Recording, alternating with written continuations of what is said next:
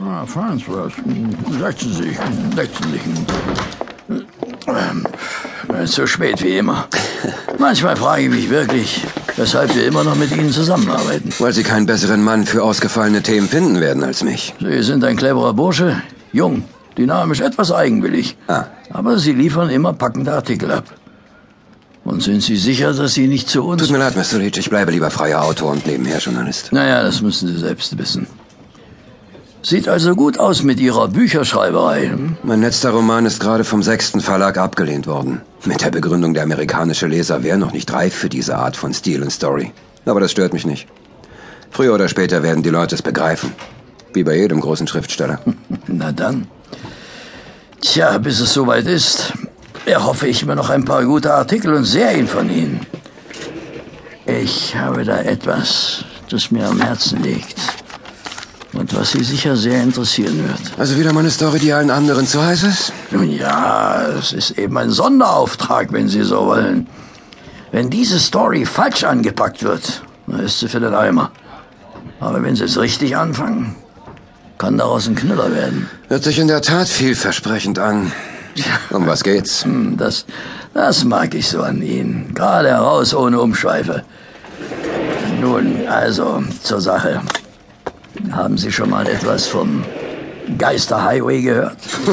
Oh nein, tun Sie mir das nicht an, Leach. Der Geisterhighway? Genau. Lassen Sie mich lieber über Indianergeister oder was weiß ich schreiben. Aber dieser Blödsinn. Kein Wunder, dass da keiner ran will. Geisterhighway. Darüber habe ich doch schon zwei oder drei Artikel gelesen. Das ist doch dieser Highway drüben in Arizona, auf dem angeblich ein paar Autos verschwunden sind. Richtig. Irgend so ein Spinner von Schreiber hat mal behauptet, es hätte bereits beim Bau des Highways gespukt. Dass ich nicht lache. Tut mir leid, aber suchen Sie sich dafür einen anderen Dumm. Ich weiß, ich weiß, Sie glauben nicht an Übernatürliches.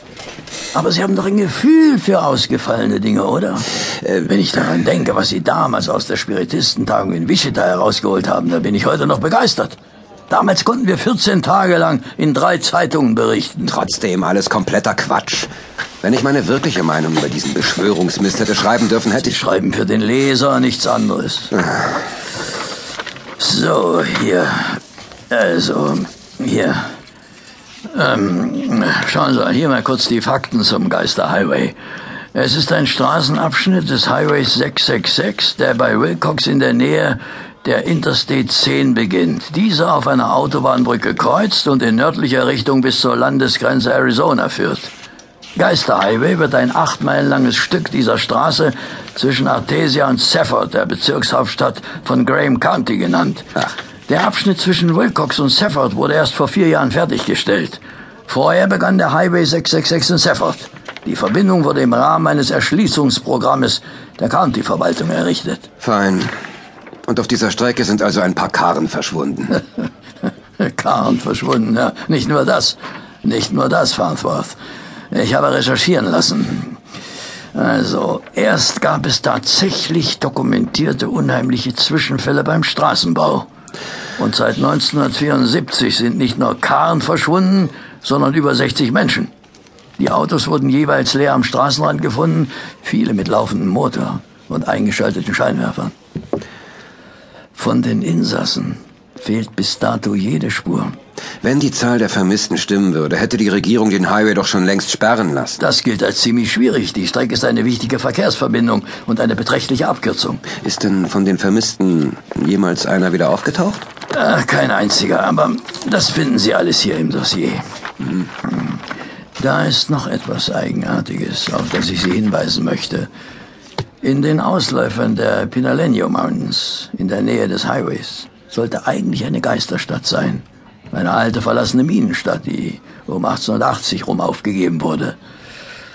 Aber naja, diese Stadt Jerome, tja, ist, ist einfach nicht mehr da. Eine alte Bretterbudenstadt? Wo zum Teufel soll sie denn hin verschwunden sein? Das wird einfach ein Kartierungsfehler Es sein. existieren Fotografien der Stadt, sogar mit ländlichem Bezug zu den Pitaleños. Heute ist dort eine Art Sperrbezirk. Ein Gebiet, das von den Einheimischen gemieden wird. Leute, die bis dorthin vorgedrungen sind, haben laut eigener Aussage nur Sand, Stein und Kakteen vorgefunden. Schon früher sollen in dieser Gegend Leute vermisst worden sein. Naja.